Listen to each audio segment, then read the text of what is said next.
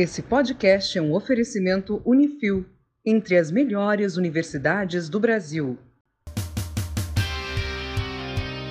Você está ouvindo ao Engenharia Científica Drops, uma versão compacta e completamente maluca do Engenharia Científica, onde a gente vai falar de assuntos completamente aleatórios aqui, mas que a gente gosta de falar. No final a gente vai fazer recomendações também de alguma coisa que a gente viu, que a gente gostou, que a gente está consumindo ultimamente aí. E esse podcast tem esse novo formato para vocês aqui, ouvintes. Fique aí com esse Drops.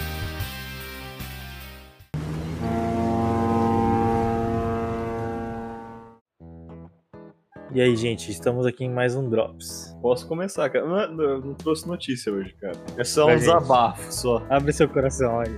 Vim aqui só pra falar que Bitcoin é melhor do que dinheiro. Só isso, falou, valeu.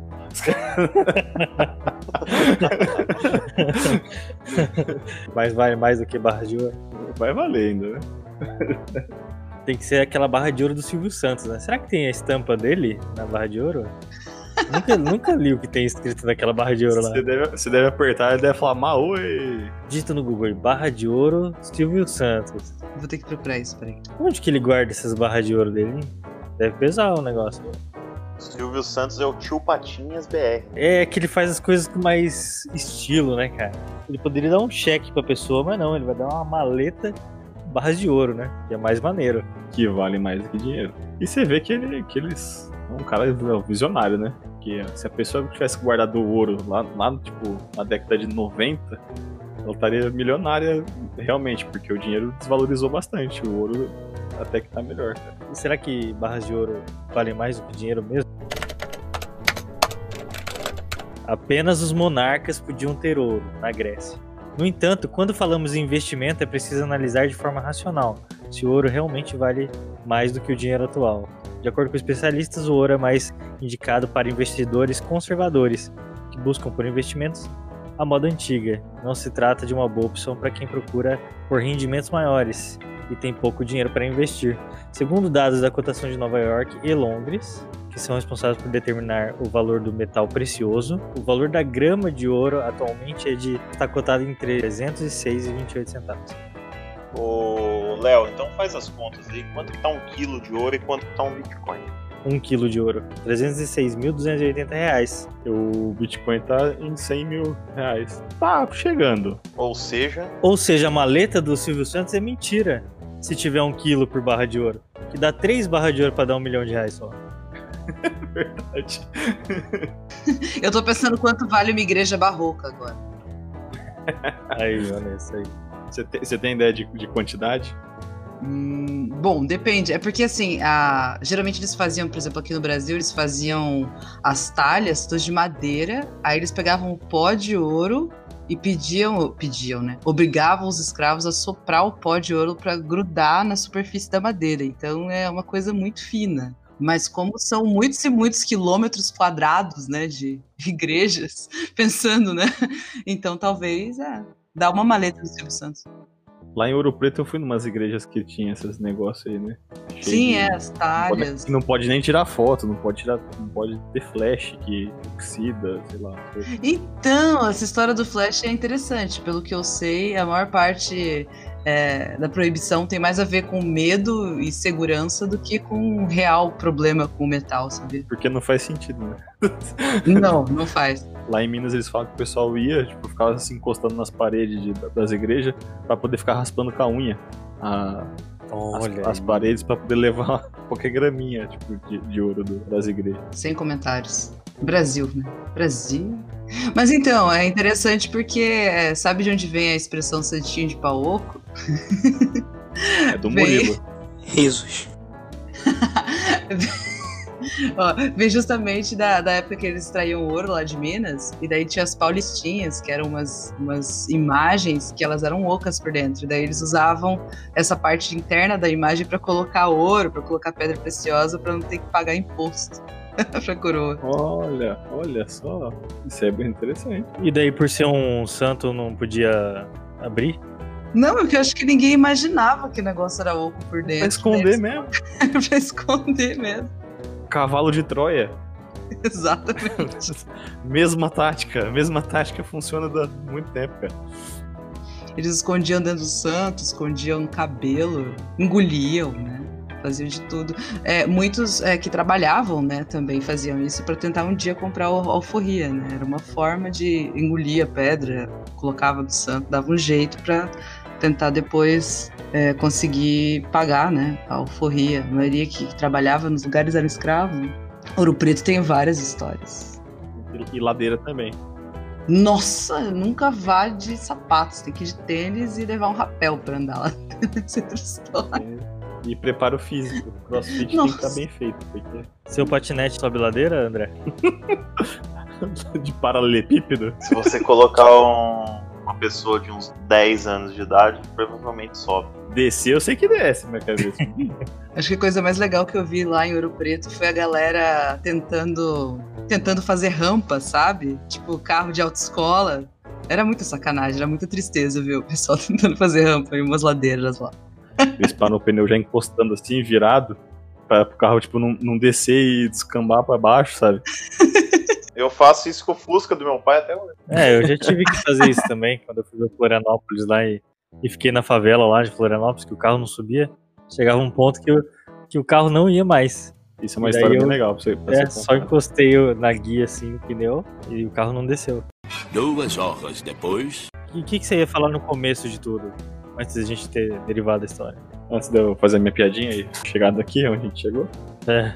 Eu ia falar, não, não é uma notícia. Apesar que também tem notícia também, né? Mas não é bem uma notícia, é um... Na verdade, vai. É sobre o projeto de lei que os caras estão passando aí. Mas é aí pra puxar um assunto pra gente falar, né? Eles estão fazendo um projeto de lei de BR do mar.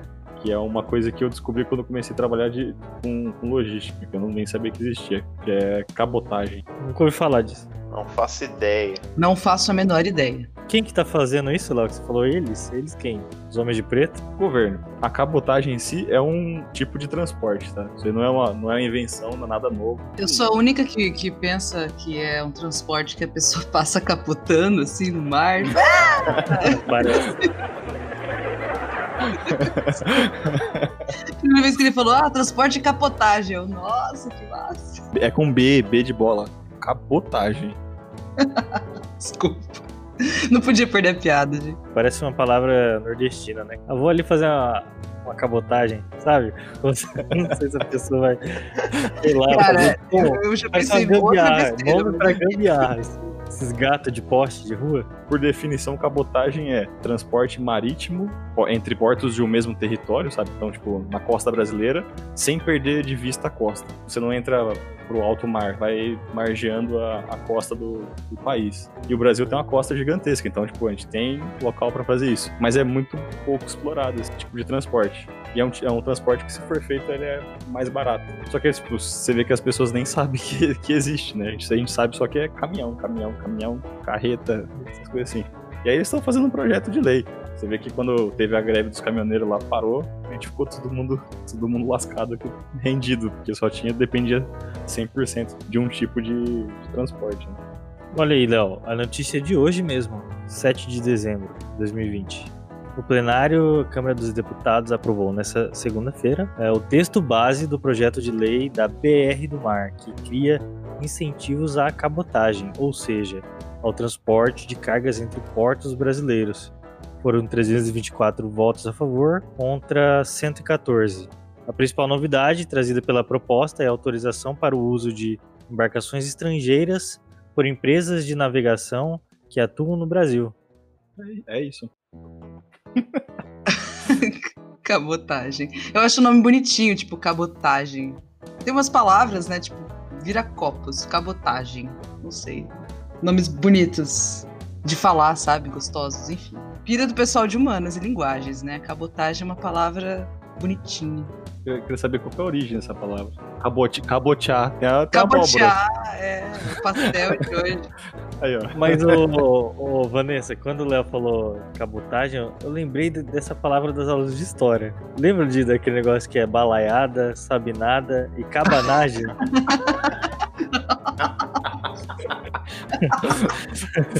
Foi longe, hein? São guerras que no norte aí. Verdade, faz sentido, faz sentido. É, dá pra fazer um podcast só sobre a origem das palavras, de engenharia É, e tudo mais. Isso é é legal.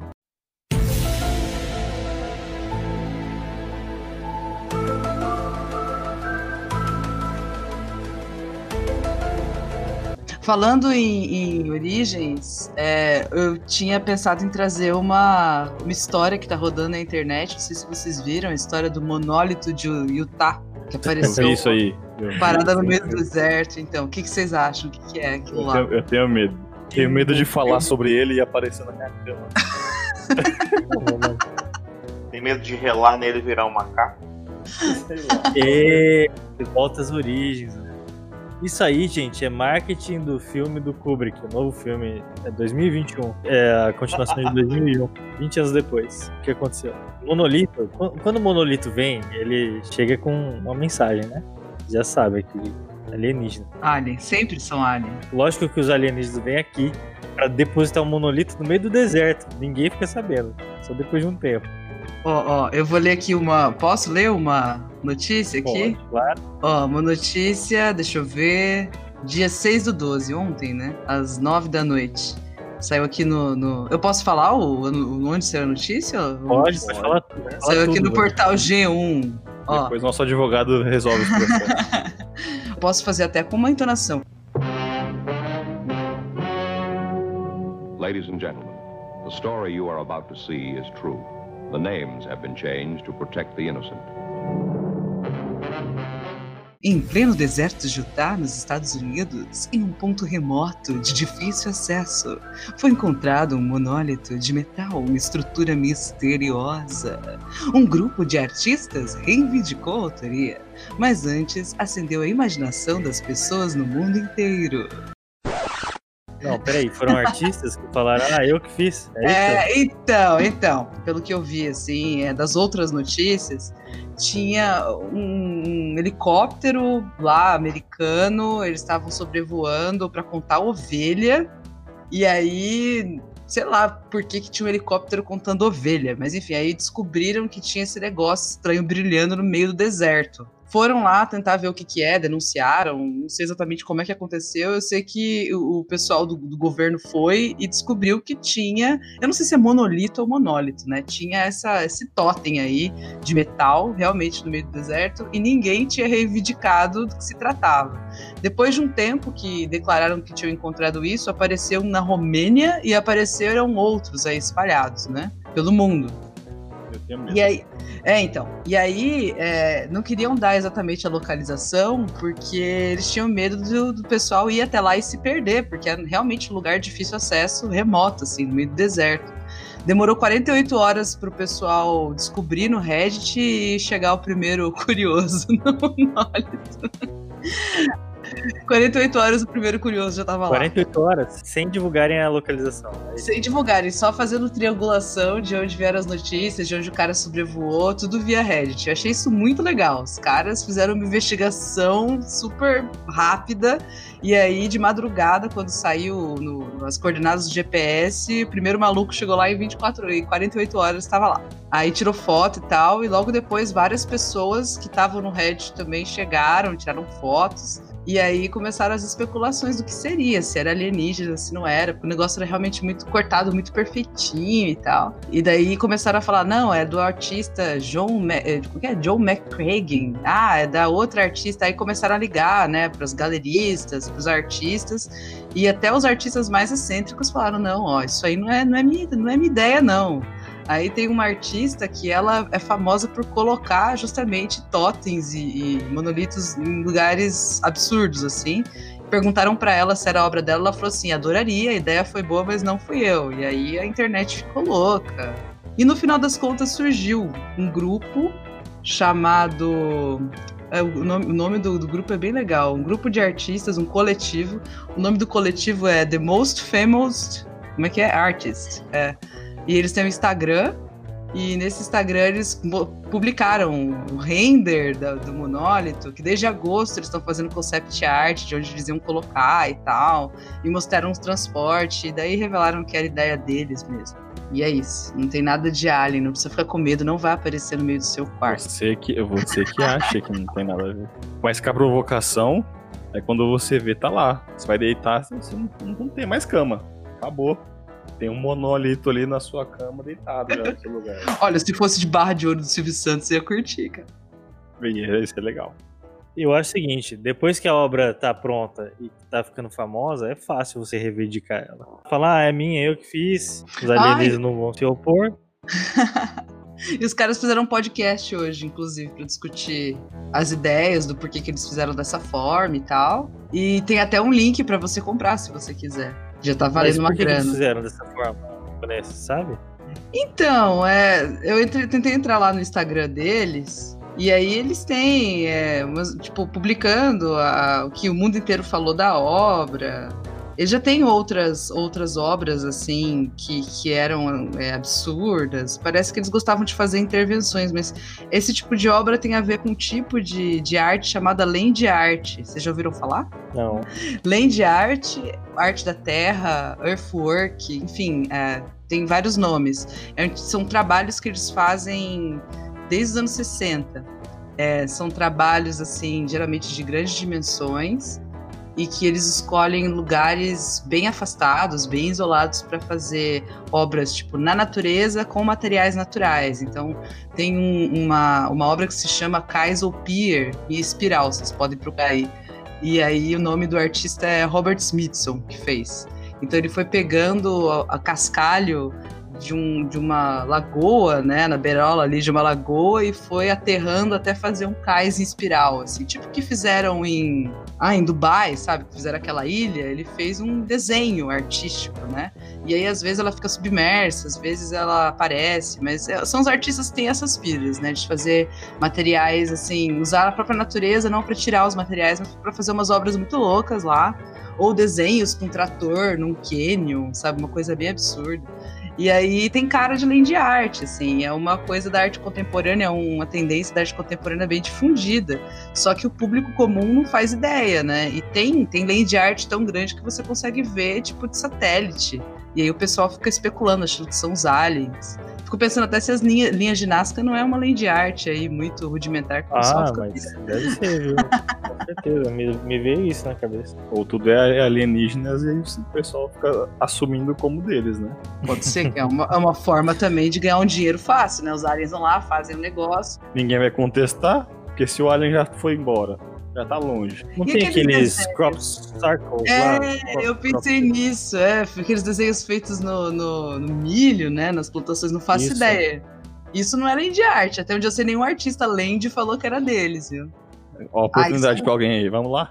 Aí, ó, vamos reivindicar isso. Aproveitem. Aproveitem. Tem muita coisa. Os ufólogos falam que vem esferas de luz, sempre assim na noite, no dia anterior, em cima dessas plantações, e que no dia seguinte amanhece a plantação desenhada, né?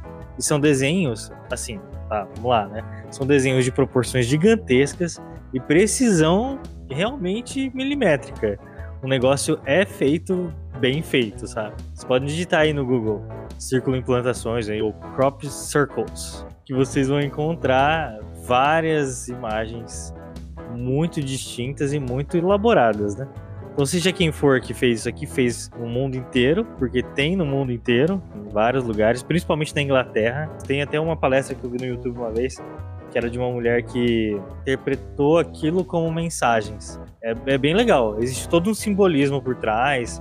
É, então, é que eu fico pensando assim, a gente, tipo, nós, nossa espécie, nós criamos certos simbolismos porque fazem muito sentido para a nossa dimensão, nossa altura, nós andamos em pé, nós temos os olhos na, sabe, na parte frontal, embaixo do cérebro. Então, assim, tudo que nós criamos simbolicamente tem um porquê. Aí eu fico pensando, por que, que uma espécie alien de outra dimensão, sei lá, ia criar o triângulo com uma ideia espiritual exatamente como nós pensamos? Me parece tão absurdo ter uma linguagem universal, sabe? Eu acho que a linguagem matemática ela faz mais sentido para ser universal do que essa simbólica de triângulo e forma, sabe?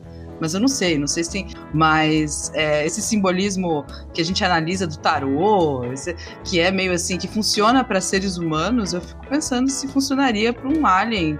O melhor exemplo para falar sobre isso é daquele filme A Chegada, que os aliens não sabem tipo, conversar com a gente. Você já viu esse, filme? é sensacional. É sensacional, porque é, é, Não é? É fantástico, porque eu acho que o problema maior vai ser esse, assim, é como, como, como nos comunicar com uma, com uma linguagem possível com esses seres são extraterrestres, né? Eu acho que o primeiro problema vai ser esse. Do mesmo problema que os europeus tiveram para se comunicar com os índios, assim. Então, é, aqui, né, sul-americanos. Então eu fico pensando nisso, assim, que é muito. Não faz muito sentido os caras fazerem coisas tão parecidas com as nossas, sabe? Só tem um jeito de se comunicar com uma mensagem clara.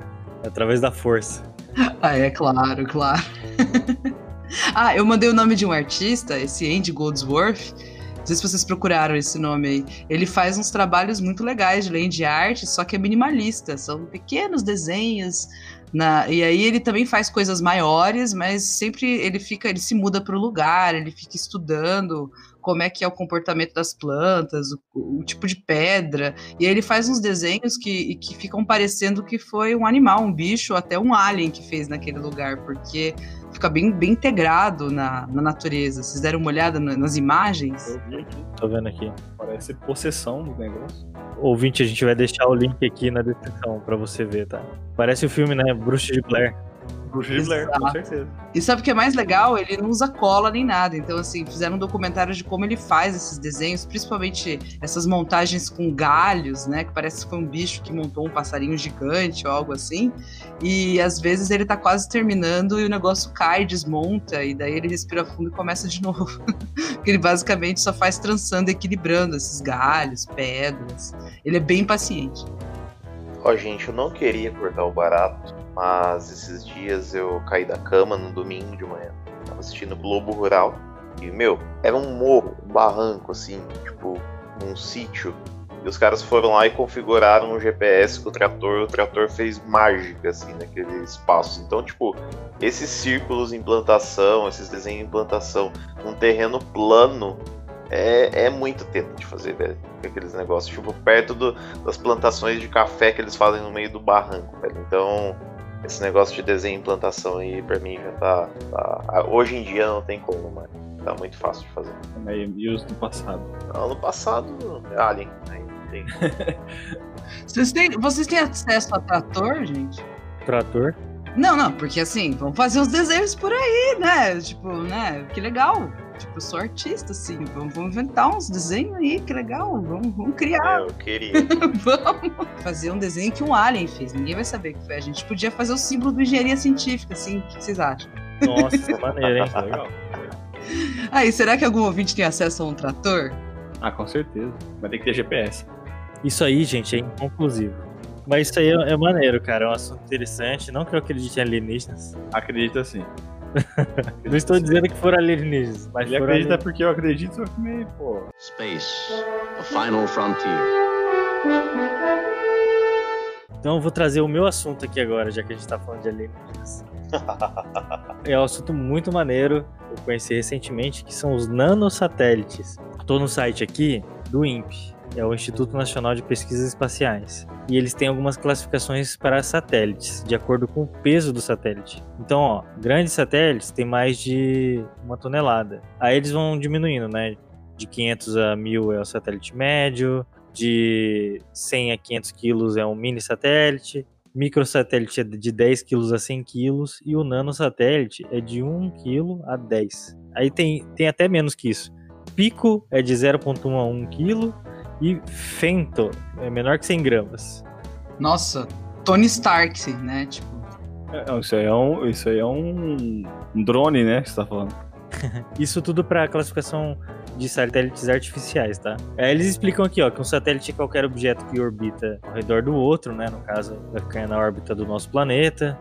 É, satélites artificiais são naves espaciais fabricadas na Terra e enviadas em um veículo de lançamento eles podem orbitar também ao redor de luas, cometas, asteroides, estrelas, inclusive galáxias. E depois da sua vida útil, o satélite pode ficar orbitando como lixo espacial, que é o que acontece muito. Né? Eles morrem, quer dizer, eles perdem o combustível, perdem a força de se manter em órbita e eles caem de volta na atmosfera e queimam né, na atmosfera. Então, muita estrela cadente aí que vocês veem por aí é satélite pegando fogo na entrada. é fake? É fake? Poxa, já fiz tantos, já fiz tantos pedidos para satélites ficou pegando fogo. Eu fico imaginando, né? A gente aqui, ser humano, ver lá o risquinho no céu. Se você colocasse uma câmera lá perto, você viria alguma coisa de metal pegando fogo absurdamente e explodindo na atmosfera. É isso que tá acontecendo lá perto lá. E a gente aqui fazendo pedido. Você fazendo pedido tudo romântico. E daí, esse projeto aqui chama Conasat. Ele optou por uso de nanosatélites para coleta de dados ambientais. E o primeiro estudo foi o chamado de CubeSat, criado pela California Polytechnic State University, baseado em um módulo de cubo de aresta de 10 centímetros, olha só. Então imagine um satélite que é um cubinho de 10 centímetros, 10 por 10 por 10. Então o que acontece? O primeiro desafio que eles tiveram, que todo satélite precisa de energia para ele funcionar. E a energia principal que a gente tem lá em cima é a que vem do Sol. Então, como é que você manda um satélite dessa dimensão que deveria ter painéis solares? Então, o que foi feito aqui foi feito como se fosse um cubo dentro de outro. E daí, quando ele sai da Terra e vai ser lançado, ele tem o formato de cubo, mas quando ele chega lá, ele expande. As superfícies que formam o cubo, elas abrem e tem painéis ali embutidos. Tony Stark, é assim. Mas como é que lança um negócio desse? Por que, que eu trouxe a notícia, né? Dos satélites aí, pequenos. Porque a gente imagina, não sei pra vocês, mas quando você imagina um satélite, você imagina o tamanho do Hubble, que é um telescópio gigantesco que tem lá no espaço, né? Até aquele ônibus espacial, não sei se vocês sabem que é um ônibus espacial. Vocês lembram disso em filmes? Aquele que tem o bico, o bico preto? É, ele parece uma nave, né? Tipo, uma nave com asas. Ele tem esse tamanho aqui e ele é feito justamente para dar manutenção em satélite, poder pegar o satélite que tá fora, né? Trazer para dentro, aí os astronautas vão lá e fazem a manutenção e depois ele abre de novo as comportas e você lança de volta o satélite. Agora, imagine um satélite que cabe no seu bolso, sabe? Imagine o- o- a economia que não é para mandar isso pro espaço, principalmente pelo peso, né? Porque tudo que vai pro espaço é calculado o peso e daí você calcula a propulsão por causa disso, né? E combustível, né, cara? Economia de combustível mesmo. E o que, que é o mais interessante assim, dessa tecnologia? É o que o Elon Musk tá fazendo, sabe? Que sempre, né? Sempre o Elon Musk. Vocês ouviram falar do Starlink, que é o conjunto de satélites? Esse sim. Não foi esse que passou perto da, da, da Terra e fez um- também uma chuva assim bonita, um espetáculo espacial que o pessoal achou que fosse estrela cadente e eram esses satélites? É isso. E quando eles ficam alinhados, eles criam um cinturão de luz. Isso, fica isso. no ar, né? E é um efeito bem legal. O que acontece? O Elon Musk lançou esses satélites aí janeiro desse ano, 2020. São 60 mini satélites que alcançou a órbita com sucesso. E a partir dali, eles formam essa linha, né? Esse que eles chamam de rail train, que passa duas vezes por cima do Brasil diariamente. E para que que ele serve esse Starlink? Ele serve justamente para transmitir sinal de internet. Internet infinita, é isso? Ó, o Starlink é o nome do projeto da SpaceX que serve para oferecer acesso rápido à internet em qualquer lugar do mundo através de satélites. Ao contrário dos serviços atuais de internet via satélite, que cobre apenas uma região específica. O objetivo da Starlink é oferecer cobertura global, saturando a órbita baixa com satélites suficientes para servir a cada canto do planeta. A SpaceX tem aprovação da Agência de Telecomunicações dos Estados Unidos, eh, que é similar à nossa Anatel, para operar 12 mil satélites. Eles são agrupados e chamados de shells. Ficam ao redor do planeta com 1.584 satélites por camada para oferecer cobertura global. Atualmente, a Starlink já tem 482 satélites em operação e uma altitude de 550 quilômetros. Após completar a primeira camada, a SpaceX planeja outra camada, é outra al- altura né, de satélites, a 384 quilômetros, que é mais baixa que a anterior, e 1.200 quilômetros de altitude. A SpaceX já demonstrou que não pretende se conectar com apenas 12 mil satélites e já pediu autorização para lançar mais 30 mil, no total de 42 mil satélites em órbita. Olha isso. É, mas, rapaz, é muito satélite, cara. Haja estrela cadente, vai ter muito pedido, cara. Fazer uma lista. Vamos fazer uma lista. Mas isso não é perigoso, assim? Pensando em lixo espacial, em tudo, assim? Ou não? É só pira de pessoal de humanas preocupado? Não sei, viu, Vanessa? Eu sei que, descontando esses 482 satélites aí da Starlink, já existem outros 2.274 em órbita da Terra atualmente. Caramba, caramba, muito é, é bastante coisa, né? Mas isso é só satélite em funcionamento ou tem tipo isso envolve lixo, envolve Quando um satélite morre, quando é, ele, ele acaba o combustível dele, que a gravidade da Terra começa a puxar mais do que a velocidade dele permite que ele escape da, da, órbita, ele tende a cair de volta no planeta e queimar, igual eu falei.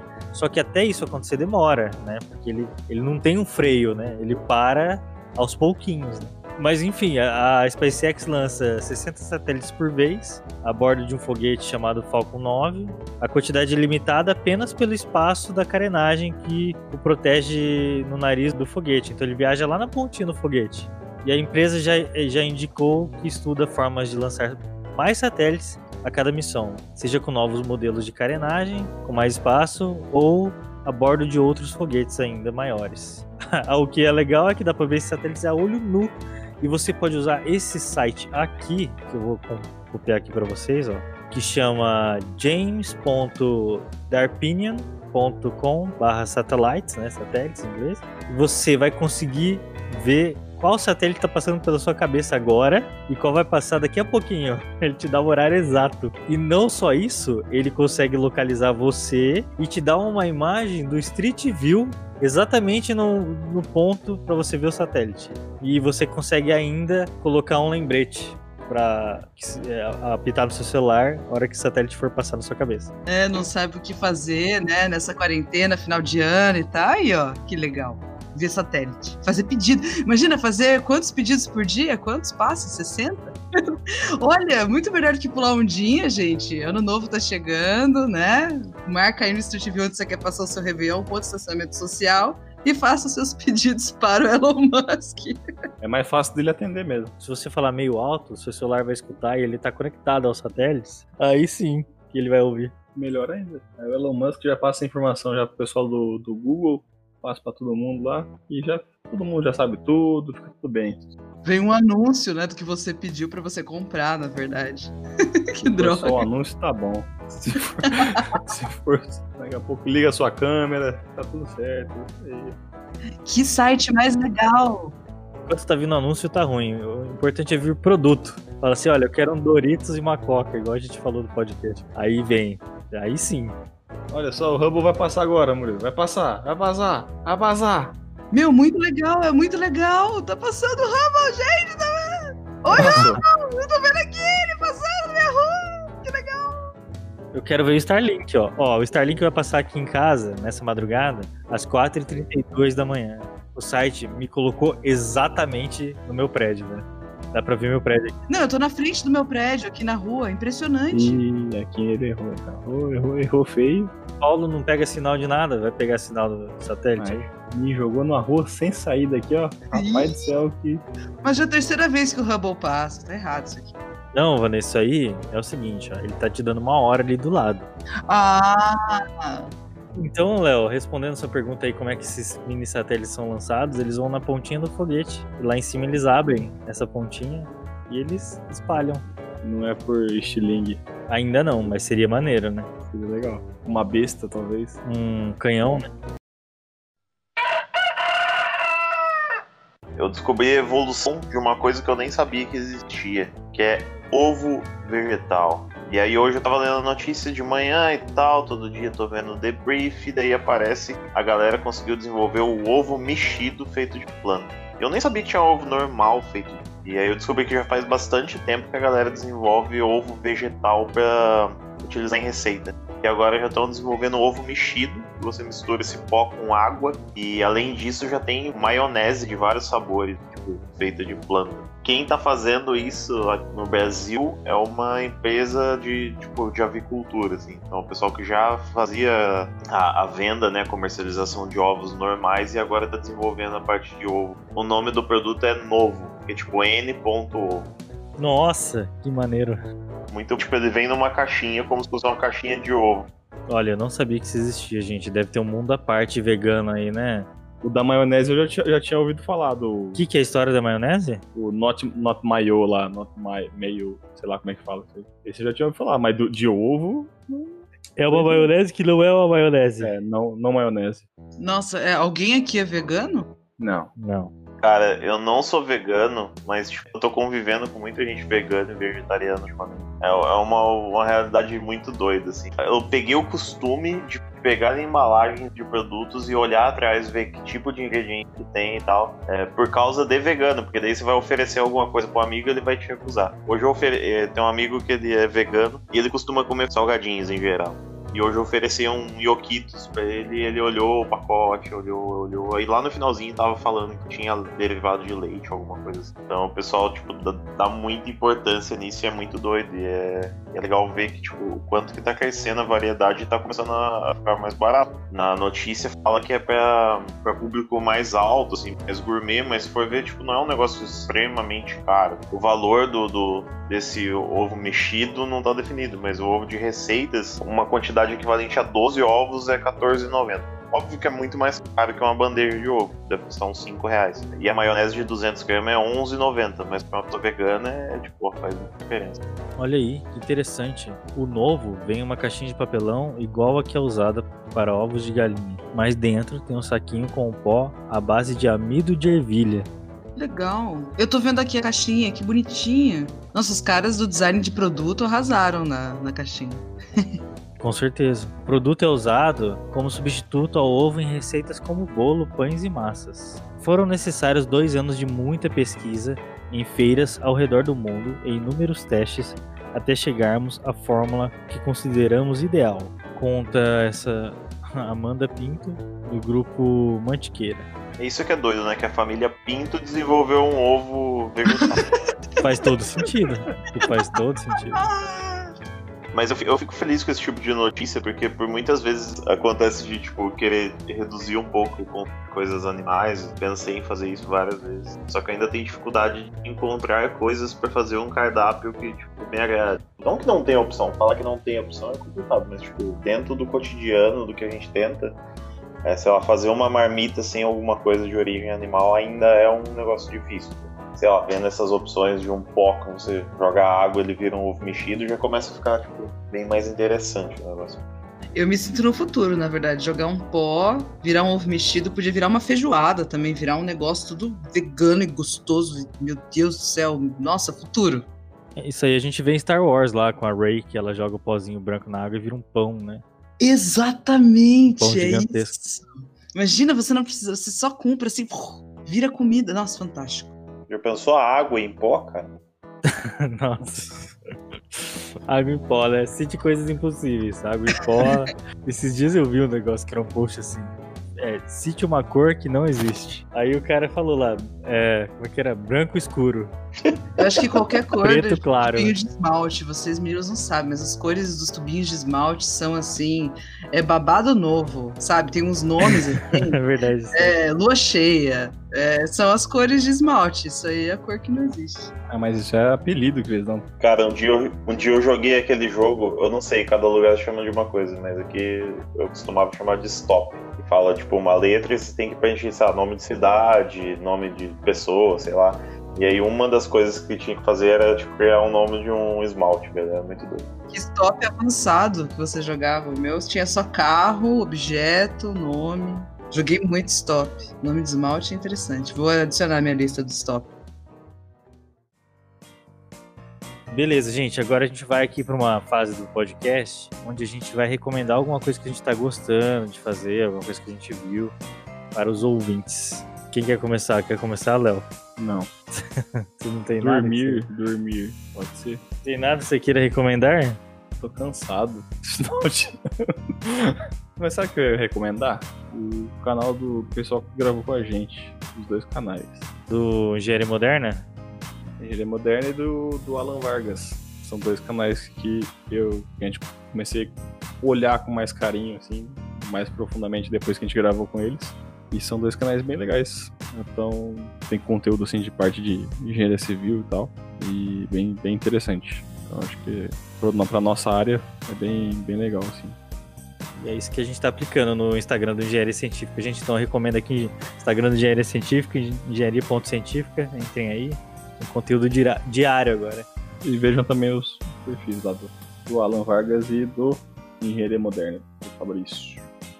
E se você está ouvindo esse Drops aqui, vamos fazer o seguinte: marca o Engenharia Científica e marca os caras também, o Engenharia Moderna e o Engenheiro Alan Vargas. Que vocês ouviram aqui com a gente, que a gente recomendou eles. Eu acho que é interessante essa, essa abordagem.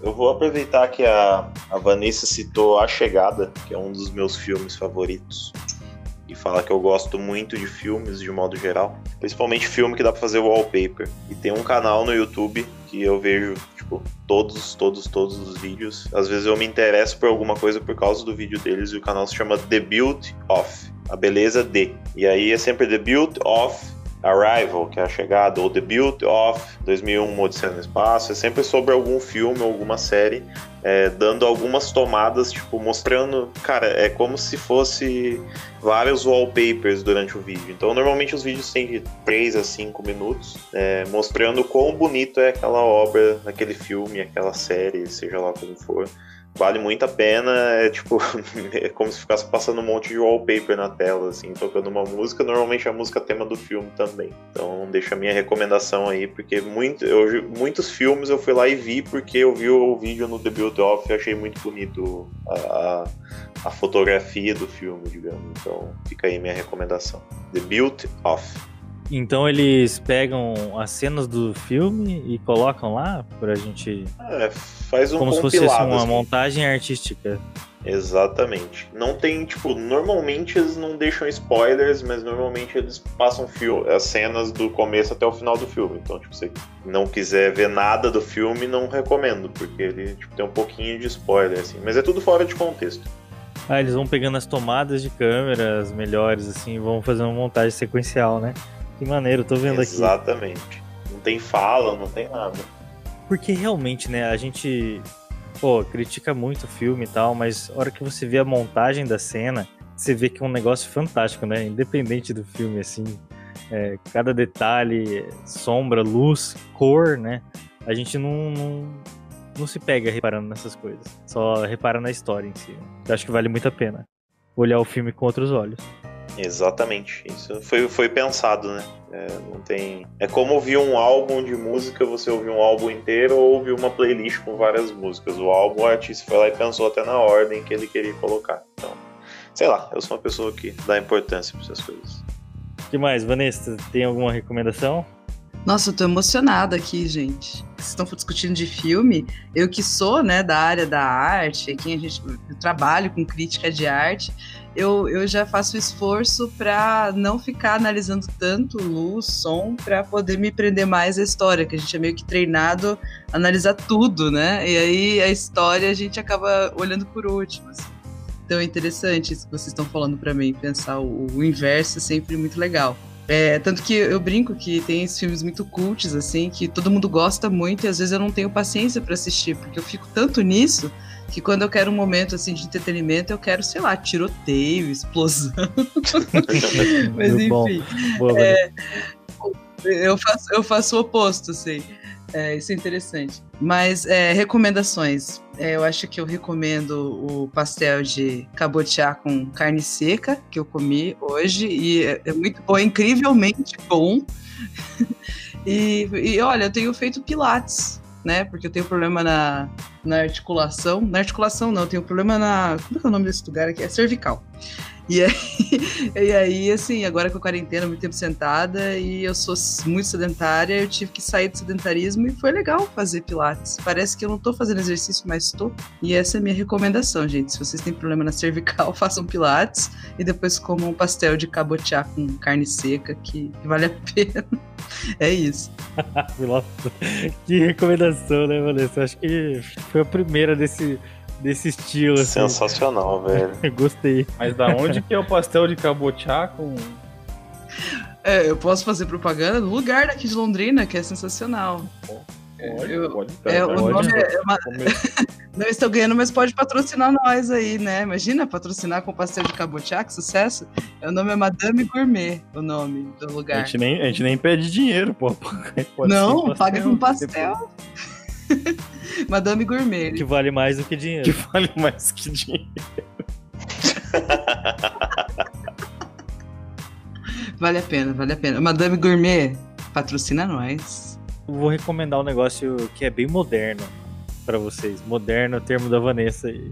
Moderno pode significar o que você quiser. Ih, olha, moderno. Complicado, né? Moderno é complicado. Olha, eu recomendo vocês, ouvintes, a fazerem a assinatura da Disney Plus. É, sabia. Certeza. Porque, meu, é muito maneiro, sério mesmo. Porque uma coisa é você assistir assim, os filmes da Pixar, Marvel, Star Wars, separados ao longo da vida. E outra coisa é ter todos eles na tela ao mesmo tempo.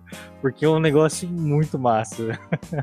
Todos aqueles sentimentos bons que você teve assistindo todos esses filmes individualmente, agora você pode ter tudo isso junto, sabe? E é muito bom, porque fica aqui na minha TV ligado constantemente agora. Já devo ter assistido todos os filmes da Marvel aqui. It ends here.